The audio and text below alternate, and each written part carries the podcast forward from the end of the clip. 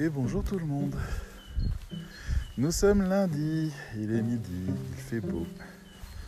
La forêt est calme. Enfin, ça c'est à mon échelle parce que j'imagine que quand on est un oiseau, on entend tous les autres oiseaux gueuler toute la journée. Ça ressemble à Twitter. À mon avis, ça doit pas être super calme pour eux. Moi, je trouve ça joli. Eux, si ça se trouve, ils se balancent des insultes. ou ils sont en train de se clasher sur un sujet, ou de se cliver, ou d'essayer. De, il y a, peut-être un oiseau plus populaire que les autres, que tout le monde écoute, et d'autres oiseaux qui chantent dans le vide sans que personne ne leur réponde jamais. Peut-être que le nom Twitter est finalement bien choisi. enfin bref. Aujourd'hui, j'avais envie de vous parler de quelque chose qui, qui est le thème d'aujourd'hui de ma journée personnelle, qui est l'organisation. Alors vous verrez que j'ai sans doute plus de problèmes à vous exposer que de solutions à vous conseiller. Mais quelque part, je me dis qu'ensemble, on peut réfléchir à ça. Ah, j'ai un énorme problème d'organisation, mais c'est pas euh, une question de bordel ou une question de manque de volonté ou quoi que ce soit. Le problème que j'ai, c'est que j'ai une surcharge de travail et que je n'ai pas changé mon modèle de travail et que donc mon modèle de travail est surchargé, tout simplement. Et que donc actuellement on est en train de travailler avec Églantine, mon assistante, on est en train de travailler à la redéfinition de ce travail. Bon, j'espère. J'ai réécouté le podcast d'hier. Il y avait vraiment beaucoup de vent. J'en suis désolé. Euh, là, on est en pleine forêt. Il ne devrait pas y en avoir trop, mais, j'espère que ça ira. Euh, sinon, je peux peut-être mettre le téléphone dans une bonnette un de ces jours. Je sais pas. Faut y réfléchir. Donc voilà, mon problème en fait, c'est que j'ai rajouté des, des fonctionnalités au travail que j'étais en train de faire euh, et des, nouveaux, des nouveaux secteurs, des nouvelles activités précises et des nouveaux besoins aussi euh, d'attention. Et, et je m'en sors plus. C'est-à-dire que le bouchon commence à se créer, enfin a commencé à se créer, je dirais, il y a déjà quelques mois, puisque j'ai engagé euh, euh, mon assistante, Églantine, pour justement essayer de m'aider à organiser ça. Euh, et, bon, ça fait trois mois qu'elle est là, elle a, été surchargée de travail et j'ai pas été moins euh, surchargé de travail. Donc on n'a pas trouvé encore la bonne recette, on y travaille. Mais voilà, et je pense que c'est quelque chose qui peut inspirer ou, ou aider des gens à comprendre parfois qu'ils sont en chemin vers le burn-out. Je le dis très honnêtement parce que la surcharge de travail, on s'en rend pas compte. C'est un peu comme la grenouille qu'on veut cuire et qu'on met dans l'eau froide et on allume le, feu et elle se rend pas compte du moment où l'eau passe de froid à tiède, de tiède à chaud et de chaud à bouillant et elle est cuite. Quelque part, on se rend pas compte du degré d'évolution. On se rend pas compte à quel moment on est en surcharge. Aujourd'hui, là, on vient de faire une réunion de deux heures avec Églantine à reprendre tout le listing et à essayer de nous poser la question de la meilleure méthode pour pouvoir gérer non pas seulement le flux, mais l'évolution, qui est bien plus importante que le flux. Et on est parti de l'idée que pour l'instant, notre méthode de travail, c'était si on imaginait quelqu'un qui marche, ça serait pas de faire un pas, mais ça serait de faire une excitation sur chacun des muscles de la jambe en vue de, si possible, dans un mois, faire le pas. Un grand pas. Mais en faisant ça, en fait, on a beaucoup de, contraintes. C'est-à-dire, oui, c'est bien parce qu'on avance tous les petits curseurs et puis à un moment donné, tout sera en place en même temps. Mais d'abord, on s'épuise. Ensuite, on ne voit pas de résultat. Ensuite, les ressources s'amenuisent de l'autre côté. Et on, on, peut aussi se laisser déborder par d'autres d'autres contraintes qui retardent à ce moment-là l'un des muscles, qui retardent donc l'ensemble du mouvement et qui finalement en fait font que à la place d'un mois, on est à deux mois pour faire le pas en question. On a décidé d'essayer de faire des micro-pas. des micro-pas. On va essayer de se concentrer sur un flux de production de, de toutes nos actions. Quand j'appelle flux de production, c'est je vais quand même essayer de vous représenter ça. Ça peut vous aider parce que peut-être vous ne me connaissez même pas. Euh, donc on va partir de cette idée-là. Comme ça, vous aurez un topo complet. J'ai plusieurs casquettes qu'il faut que je gère correctement. La plus connue aujourd'hui, c'est que je suis le créateur d'une formation qui s'appelle la meilleure formation du monde. Euh, est-ce que c'est une moto ou une tronçonneuse que j'entends? Bon, désolé pour le calme magique de la forêt, on devra s'en passer aujourd'hui. Donc, je dirige la meilleure formation du monde, qui est une formation qui offre des contenus, des e-books, des mini-formations complémentaires, mais aussi des lives, des challenges dans lesquels il y a des corrections de groupe en vidéo, euh, des ateliers, euh, des live coaching, euh, etc. Toute une série de choses qui sont très chronophages. Mais ça, ça serait bien si ça pouvait n'être que ça.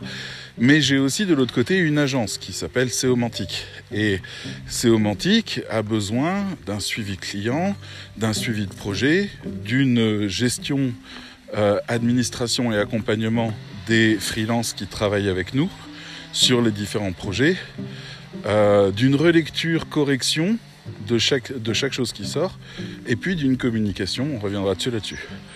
Euh, par la suite, j'ai aussi rajouté une petite agence en plus qui s'appelle l'agence Séomantique Junior, qui elle se trouve dans la meilleure formation du monde, où les élèves apprennent à écrire comme pour Séomantique, avec le degré d'exigence de Séomantique, parce que c'est formateur, mine de rien, euh, parce qu'on est des vrais casse-couilles. Donc euh, autant apprendre ce que c'est que de satisfaire un vrai casse-couille pour pouvoir après s'adapter à tous les types de contrats. Je me suis dit que c'était pertinent, d'ailleurs salé pour les élèves qui sont dedans.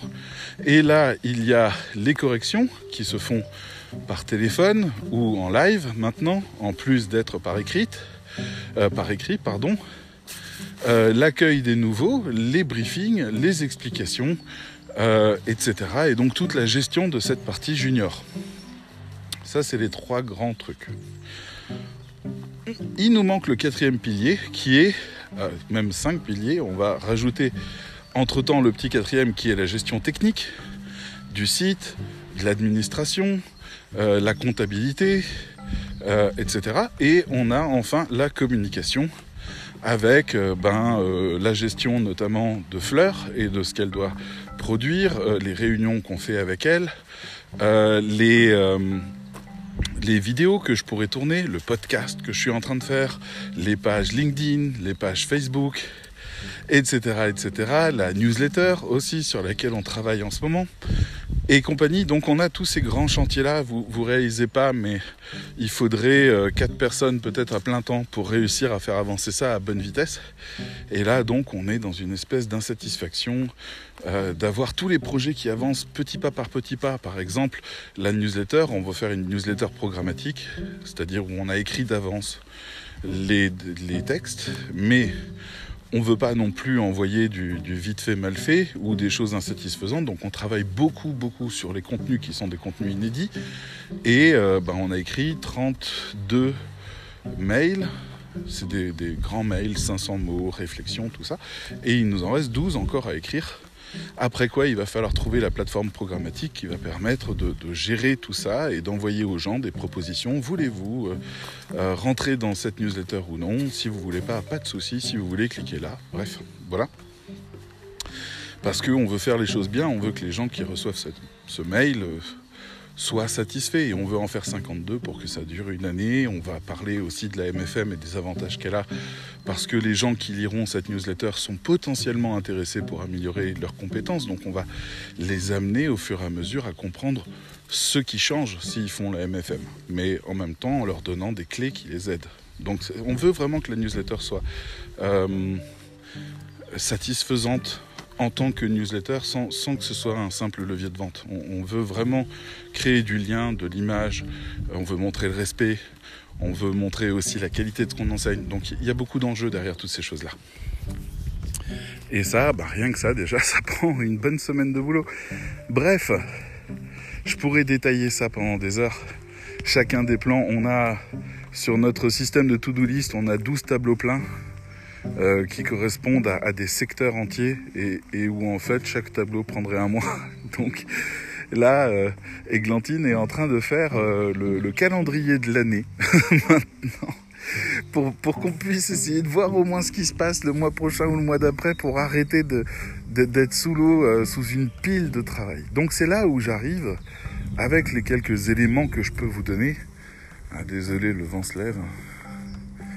Je fais ce que je peux. J'espère que, que ça souffle pas trop dans le micro. Un peu compliqué. Peut-être comme ça. Peut-être comme ça. Je teste des positions euh, de, prise en main pour éviter que le vent souffle sur le micro, mais j'ai l'impression que c'est de pire en pire. Ah là là. Bon, eh ben on recommence avec le coup du chapeau. J'espère que ça ira. Le son est un peu différent. Mais c'est normal, vous êtes désormais dans un chapeau.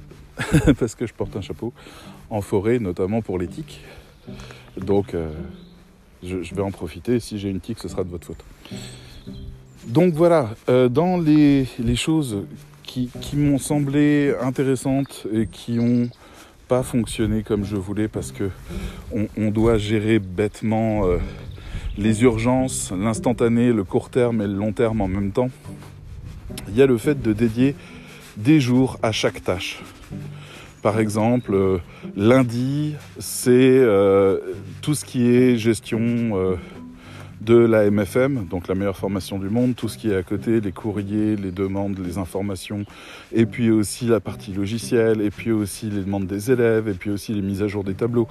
Et puis le mardi, là, ce sera le chantier de telle chose.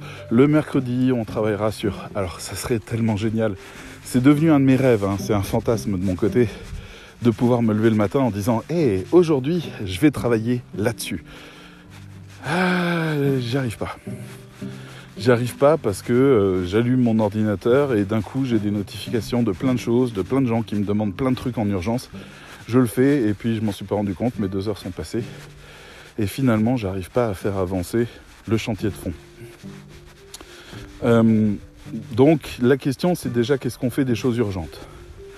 Alors dans ce que j'ai lu, on peut se poser la question de l'urgence. Il y a des choses qui semblent urgentes ou des gens qui veulent des réponses urgentes, mais ça peut attendre. On recommande par exemple de ne pas répondre aux urgences le matin, mais de commencer par une tâche qui nous est satisfaisante. Je crois que c'est pas mal. Euh, je crois que c'est un bon conseil. Après, moi, j'ai préféré dire à Eglantine, désormais, c'est toi qui gères les urgences. Ah, il faut bien que ça serve à quelque chose. Hein. Euh, et, qu'on essaye de voir si on peut, euh, si moi, je peux me libérer. Parce que moi, l'avantage qu'il y a si je suis libre, c'est que je peux me plonger pleinement dans la créativité des choses. Je peux ne pas être dans l'urgence de créer quelque chose. Quand je dois réécrire le site, chose qu'on a fait dernièrement, euh, je peux prendre le temps de plusieurs jours pour réfléchir à ce qui doit être dit, de ce que je souhaite dire, de ce que je souhaite éviter, de ce qui vient de moi, de ce qui vient pas de moi, de, comment je pense la relation avec la personne qui vient, etc. Plutôt que d'aller vite et de faire ça mal, je peux prendre le temps. Et le temps, chez moi, c'est, c'est la première source d'inspiration. C'est, la MFM est née de ce temps. Donc par exemple, rien que pour faire le plan de la MFM, j'ai mis deux semaines. Et c'était deux semaines où j'y ai pensé tous les jours, j'ai pris des notes, j'ai fait des to-do list, j'ai fait des classements, des reclassements, et puis à un moment donné, je me suis rendu compte que ce qui m'intéressait, c'était pas le fait d'enseigner à, à quelqu'un à écrire, à écrire des textes qu'il va vendre, mais à penser comme quelqu'un qui fait ça c'est-à-dire l'équiper au point qu'il en devienne totalement autonome et qu'il puisse décider totalement de sa voix. Donc les enjeux sont plus les mêmes et j'ai redéfini toute la MFM sur cette inspiration-là. Et j'en suis très fier parce qu'elle est largement supérieure à toute autre formation par ce point-là, le fait que on ouvre l'esprit des gens et on façonne l'esprit des gens pour qu'ils puissent avoir une totale et complète autonomie, peu importe les circonstances qu'ils soient vraiment autonomes même dans leur évolution à venir. C'est pour moi ce qu'on peut offrir de mieux à quelqu'un. Mais ça, il m'a fallu du temps. Et du temps, c'est terrible d'en manquer. Et si jamais vous-même, vous avez, euh, des enfants, vous êtes en télétravail, euh, vous avez des urgences à gérer, vous êtes à votre propre compte, euh, vous devez créer votre site internet en plus de votre activité. Vous savez ce que c'est que de manquer de temps. C'est pas un mot en l'air. Manquer de temps, c'est avoir la tête sous l'eau. Manquer de temps, c'est à chaque fois qu'on s'arrête, culpabiliser. Manquer de temps, c'est avoir l'impression que juste sortir pour prendre l'air, c'est voler du temps à quelque chose qui en avait plus besoin. C'est comme piquer la bonbonne d'oxygène du lit juste à côté de l'hôpital, alors que nous, on n'en avait pas vraiment besoin. C'est euh, laisser tomber tous les loisirs, c'est ne plus répondre aux appels. Parce que euh, les, gens, les amis qui nous appellent, ceux qui veulent discuter, papoter, eh ben ça nous fait mal de décrocher ce téléphone parce qu'on se dit en permanence je devrais pas faire ça. C'est pas juste. Je devrais pas faire ça. Je devrais continuer à travailler. Et en même temps, c'est aussi pousser son caillou le long d'une côte qui est de plus en plus longue et qui s'étend systématiquement. Et je disais à, à Églantine ce matin que je vivais ça comme on avait vécu. Attention, je retire le chapeau au cas où il y a du vent, mais là ça a l'air de se calmer. Euh, que, c'est exactement comme le confinement. Euh, la première chose dont je me souviens, c'est qu'Emmanuel Macron nous a dit on fait trois semaines de confinement et on voit si c'est bien ou pas. On voit. Et, on a vu, on a vu que c'était pas bon, alors il a dit deux semaines de plus. Et on a vu que c'était toujours pas bon au bout de euh, cinq semaines, alors il a dit ok, euh, un mois de plus. Et on a vu qu'au bout de neuf semaines c'était pas bon, alors il a dit ok, trois semaines de plus. Et eh ben ça, ça nous a lessivé. Je lui en veux pas, parce que je sais très bien qui on est. Je sais très bien que s'il avait dit bon les copains on part pour trois mois de confinement c'est parti, on aurait eu une révolution en France. C'était l'époque où les gilets jaunes foutaient le feu partout euh, et où tout le monde en avait marre et où le gouvernement était très impopulaire. Si Macron voulait qu'on réagisse, il fallait qu'il aborde les choses progressivement et qu'il fasse cette promesse qu'il allait trahir juste après. Et que lui savait qu'on partait sur plusieurs mois et qu'il a préféré nous faire le petit dosage en se disant à chaque fois, au bout de trois semaines, au bout de deux semaines, etc. Sauf que pour nous, bah, ça a été des sacrés coups au moral. Quand on est sorti en juin, on a respiré quelques mois, on a eu l'impression que c'était derrière nous, et puis hop, d'un coup, novembre, on est reparti pour un mois de confinement. Mais avant ça, couvre-feu. Avant ça, euh, les, les, zones, les confinements le week-end.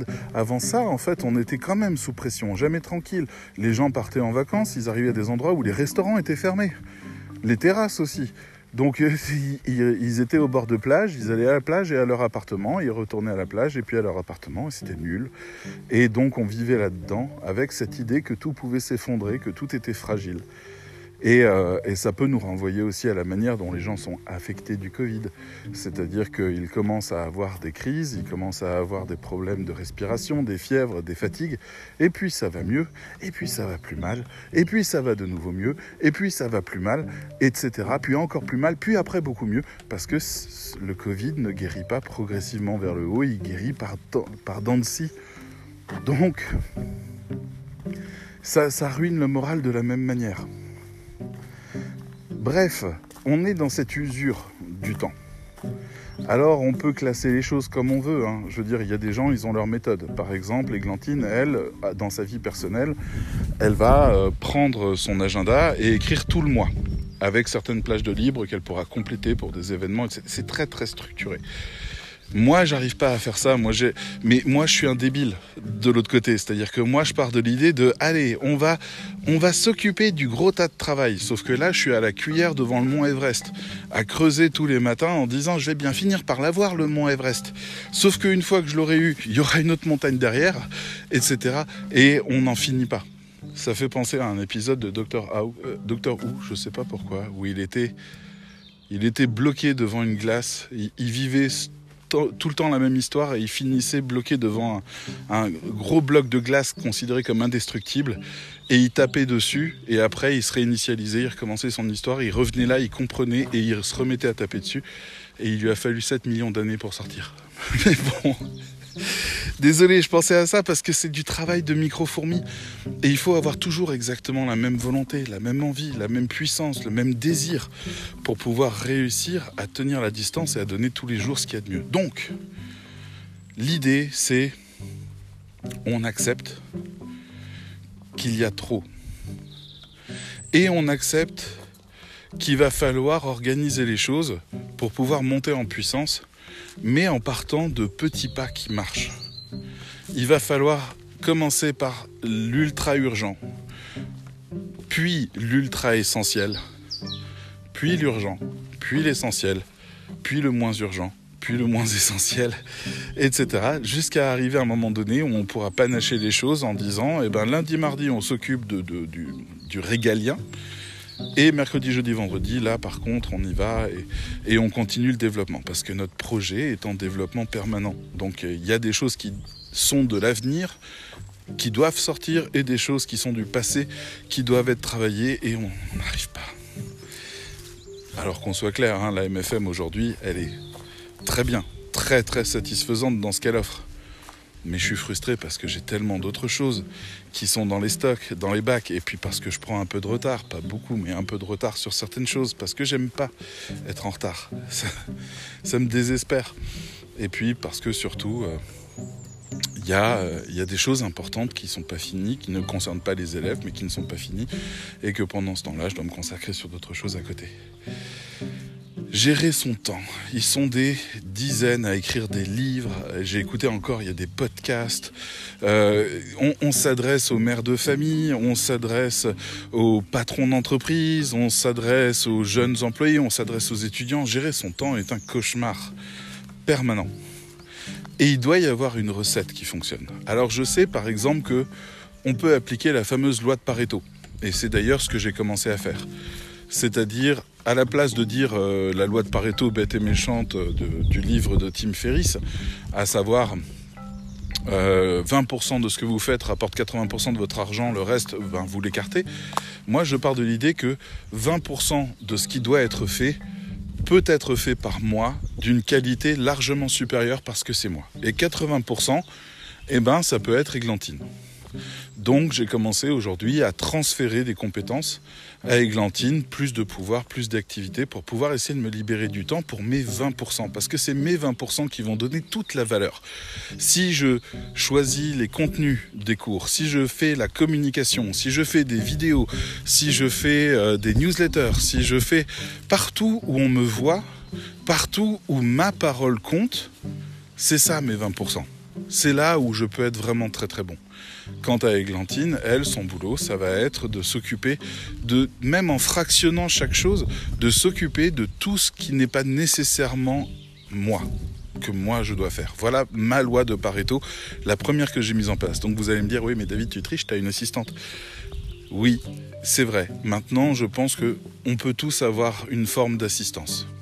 C'est c'est toujours possible de trouver quelqu'un pour faire des choses qui sont des, choses exécutives vous n'avez pas forcément la capacité d'y penser maintenant, parce que c'est hors de votre champ de réalité, mais il y a des assistants partout dans le monde et à tous les tarifs. Il y a des gens qui peuvent vous assister, moyennant une somme qui est tout à fait abordable pour vous et qui vous permettrait d'augmenter votre productivité. Je vous dis ça parce que j'ai encore discuté euh, il y a quelques jours avec une assistante euh, à Madagascar et je lui ai demandé ce qu'elle faisait, quelle était la liste de, de, des choses qu'elle pouvait faire et la liste est longue comme mon bras. Elle est capable de gérer tout, tout ce que vous voulez. Tout ce qui peut être délégué, elle peut le faire à distance. Il n'y a pas de problème. Et ses tarifs sont corrects. Vous en sortiriez bien. Hein. Donc, voilà, la question c'est est-ce que je suis capable de déléguer? Est-ce que je suis capable de déléguer ça? Première méthode. Deuxième méthode, la méthode du Pomodoro, qui sous-entend la théorie suivante. Euh, pardon, j'ai juste un blanc. Une seconde. J'ai la théorie qui dit tout simplement que le temps s'étale sur le temps lui donne. Le travail s'étale sur le temps qu'on lui donne. On va dire ça comme ça. Si jamais vous voulez faire un travail en 3 heures, vous prendrez 3 heures et vous ferez ce travail. Mais si vous décidez que ce travail doit être fait en une heure, le travail, qui sera sans doute moins perfectionné, mais qui sera très satisfaisant, lui sera fait en une heure. Donc c'est vous qui décidez en compressant le temps. Ah, il y a encore un peu de vent, donc vous retournez dans le chapeau. C'est vous qui décidez en fait de comment le travail s'étend sur le temps. Voilà. Et ça, c'est une règle importante aussi, surtout que moi, j'en suis arrivé avec le couvre-feu à n'avoir plus que 5 heures de travail dans la journée possible. Parce que balade du chien, parce que heure de départ et parce que normalement. Oh là là. Je suis désolé, là, je suis en pleine plaine. Ça devrait aller. Et euh, parce que tout simplement, en fait, euh, normalement, avec le couvre-feu, la balade du soir d'Oli euh, se passe à 8 heures entre 8h et 9h30 parce que c'est une longue balade, et ben je suis obligé de la rapprocher, donc elle démarre à 5h30, 6h maintenant, pour pouvoir être à temps de retour à cause de ce euh, couvre-feu. Et, ça, ça m'ampute pas mal dans mon organisation, ça m'a pas mal perturbé ce truc-là. Vous pourriez dire mon chien pourrait se balader moins.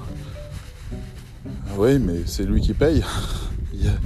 Je suis sûr qu'on peut faire mieux c'est lui qui paye, alors qu'en fait, qu'est-ce qu'il est bien dehors et qu'est-ce que ça participe à son équilibre. Donc, donc voilà, et, euh, donc on peut compresser le temps avec des tâches très précises et des temps fixés très précis. On peut le faire. Moi, j'ai pas la discipline qu'il faut, mais on peut le faire. Et on a euh, la possibilité aussi d'organiser par thématique. Ça, c'est quelque chose que j'ai aussi essayé. C'est-à-dire, on va dire, OK, les courriers écrits, et mails et SMS et Messenger, tout ça en une heure tous les jours. Mais pas plus. Si c'est pas fait, ça sera pour le lendemain. Et parce qu'on est dans la même thématique d'action, c'est-à-dire c'est comme si on disait arroser les plantes euh, chez vous, chez le voisin en face, ben, en fait dans votre tête ça consomme, je crois que je vais essayer d'enlever le ça consomme moins d'énergie d'être dans la même tâche récurrente. C'est pour ça notamment, cher rédacteur web, que je recommande quand vous avez des textes à faire une dizaine de textes sur un même sujet, de les faire en série. Parce que vous consommerez beaucoup, beaucoup, beaucoup moins d'énergie à le faire en série. Plutôt que de faire un texte, puis d'aller sur un autre sujet, puis de revenir sur le sujet de base, puis encore un autre sujet. Voilà, vous, gagnez beaucoup de temps, d'efficacité et de performance parce que vos textes sont bien mieux, bien plus riches, bien plus documentés, un vocabulaire bien plus marqué si vous travaillez en série. Donc là, c'est pareil, on peut faire des tâches en série et euh, gérer tous les types de problèmes là ou écrire toutes les pages là. Voilà, on, a cette possibilité là. Euh, il y a aussi le système du budget dont je peux parler, le bullet journal. Vous trouverez des tonnes de vidéos qui vous expliquent ça. Bullet comme la balle, comme euh, la balle de flingue, bullet, journal. Et en fait, ce truc-là est vachement intéressant parce qu'il vous décompose le monde, enfin votre organisation, pour être plus précis, le monde du travail dans lequel vous êtes, en trois grands niveaux. Je, mets de côté les listes pour l'instant, mais sachez qu'il y a des to-do listes à toutes les pages. Mais euh, en gros, ça dit qu'est-ce que tu veux faire ce mois-ci? Alors, on pourrait même dire que ça commence par l'année. Qu'est-ce que tu veux faire cette année? Qu'est-ce que tu veux faire ce mois-ci? Qu'est-ce que tu veux faire cette semaine? Et qu'est-ce que tu veux faire chaque jour pour réussir ça? Quelle bourrasque d'un coup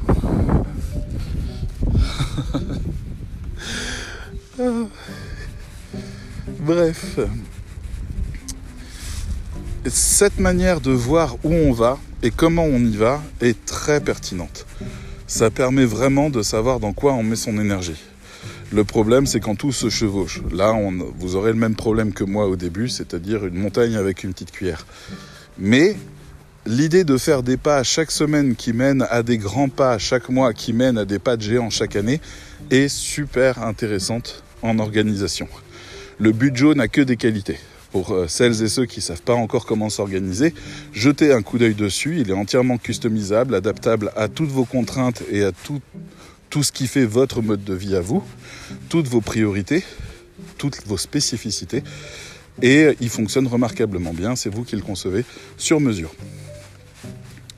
Donc voilà.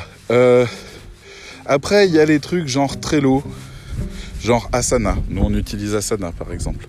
Euh, c'est bien, mais faut vraiment aller en profondeur dans le système pour comprendre comment il marche et comment il marche de manière optimale. Beaucoup de gens se contentent de faire des, des, utilisations de surface de ces logiciels-là. Et, euh, et, je l'ai fait pendant des années. Il vient d'où le vent là? Ah, là, par là. ah, c'est infernal ce vent. Il change de direction en permanence. Enfin bref, euh, beaucoup de gens utilisent par exemple le système des cartes d'Asana euh, ou de Trello en se disant que c'est ça ce qu'il faut faire. Mais en fait, c'est pas ça, c'est les tableaux avec les cartes et avec les soutages des, des, cartes et leur interconnexion. Il faut carrément pas hésiter à faire une formation que vous chopez sur Udemy ou ailleurs qui vous explique comment utiliser l'outil d'organisation. On, on, a fait ça avec Églantine, on a découvert des niveaux de profondeur de programmation qui sont fabuleux on arrive maintenant à avoir des visions à court, moyen et long terme qui se répercutent automatiquement sur plusieurs tableaux différents et qui nous permettent de savoir où on va, comment on y va, comment on l'organise, etc., etc. C'est pas fantastique parce que je suis pas encore suffisamment bien organisé, mais je crois que cet outil est absolument génial. Voilà. Donc, je vous donne l'info. Creusez toujours plus loin. Bref, j'adorerais avoir vos conseils. Je vais essayer quelque chose et j'aurais dû vous en parler en tout début de, podcast, mais je vais essayer de, de, vous montrer quelques images de l'endroit où je suis sur euh, Instagram et d'annoncer aussi sur Instagram la sortie de ce podcast et d'essayer de faire ça. Je vais essayer de me discipliner pour créer un, un lien entre l'image et le son, que vous puissiez partager un peu aussi nos balades, voir les cerisiers en fleurs et, euh, et le soleil claquant, voir Oli, voir tout ce qu'il y a, parce que c'est des beaux paysages dans lesquels on est, qu'on puisse partager ça et puis euh, que vous puissiez peut-être à ce moment-là me donner votre avis, vos conseils directement sur euh, l'image du jour d'Instagram. Ça sera avec grand plaisir. Voilà, messieurs, dames, je crois que j'ai fait plus que le tour. Vous savez à peu près ce qu'est ma vie et ce que sont mes problèmes aujourd'hui et comment je vais essayer d'y répondre dans les prochains temps. Là, le vent devient horrible et je ne sais pas à quel point euh, ça vous vrille les oreilles ou pas. Donc je vous dis à bientôt et je vous souhaite la bonne santé. Bye bye.